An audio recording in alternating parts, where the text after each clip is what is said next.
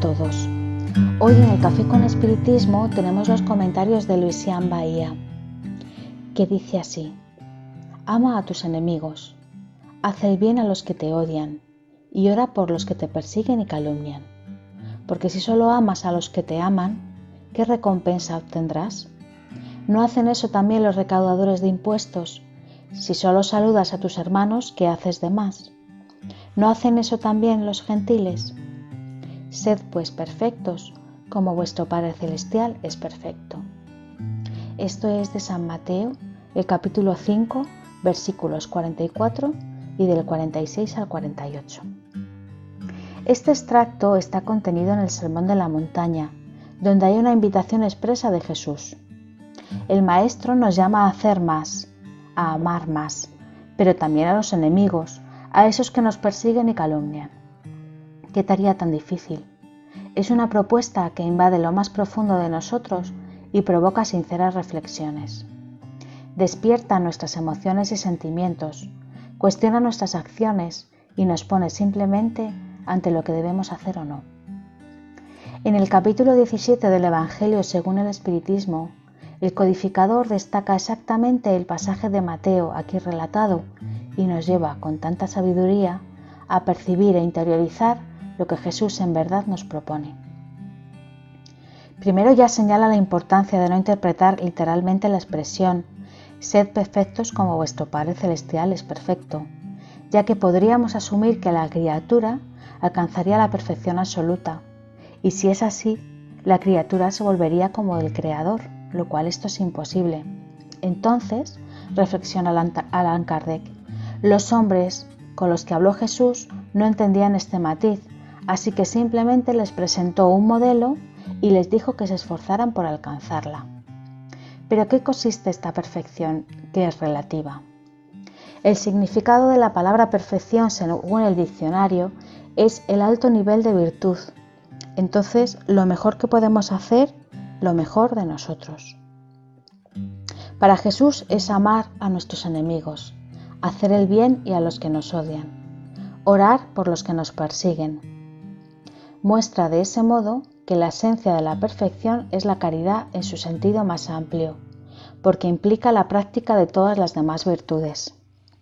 Hay caridad, siempre caridad, amor en movimiento y como Jesús entendió, benevolencia para con todos, indulgencia con las imperfecciones de los demás y perdón de las ofensas paciente, amable y benévolo, que se regocija con la verdad, que todo lo soporta, todo lo cree, todo lo espera y sufre, como nos enseñó San Pablo.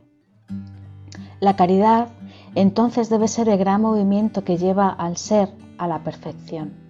Y eso lo aclaran el codificador y los espíritus en el último capítulo de la tercera parte del libro de los espíritus, titulado La perfección moral. Las reflexiones comienzan con la pregunta 893, que nos invita a darnos cuenta de cuál es la más meritoria de todas las virtudes, teniendo como respuesta la caridad desinteresada. Ahora, para alcanzar la perfección, es necesario sentir y vivir la caridad. Y sigue siendo muy interesante la orientación que nos brindan los espíritus a lo largo de este capítulo, hasta llegar a la conocida pregunta 919a que aborda respectivamente sobre el conócete a ti mismo y el, medio, para conseguirlo. En otras palabras, para la consecución de la perfección moral, la caridad y la reforma interior se hacen esenciales a través del autoconocimiento, que nos permite separar los vicios y las virtudes, la paja del trigo. En efecto, continúa el codificador, si se observan los resultados de todos los vicios incluso los más simples defectos, no habrá reconocimiento que no altere más o menos el sentimiento de caridad. Porque todos tenemos el principio del egoísmo y del orgullo, que son su negación, y esto se debe a que todo lo que sobreestita del sentimiento de la personalidad destruye, o al menos debilita los elementos de la verdadera caridad, que son la benevolencia, la indulgencia, la abnegación y la devoción. Por eso tan lindamente el espíritu de Lázaro afirma que la ley del amor sustituye a la personalidad, por la fusión de los seres, extingue las miseras sociales. Es el amor que efectivamente, a través de su movimiento, que es la caridad, nos hace superar lo que obstaculiza nuestro progreso, las heridas de la humanidad que son el orgullo y el egoísmo. Es el amor, siempre, por tanto, un indicio de mayor o menor superioridad moral, de lo que se sigue en el grado de la perfección, en esta relación directa de su extensión. Así, amar a los enemigos es ampliar la acción del amor, permitiendo que se extienda más allá de nuestros conocidos y amigos, llegando a quien, a quien nos persiguen y calumnian. Y finaliza Allan Kardec acerca de los caracteres de la perfección. Fue por eso que Jesús, después de haber dado a sus discípulos las reglas de la caridad de la manera más sublime, les dijo, Sed perfectos como vuestro Padre Celestial es perfecto. Hermanos míos, como sabemos, fuera de la caridad no hay salvación.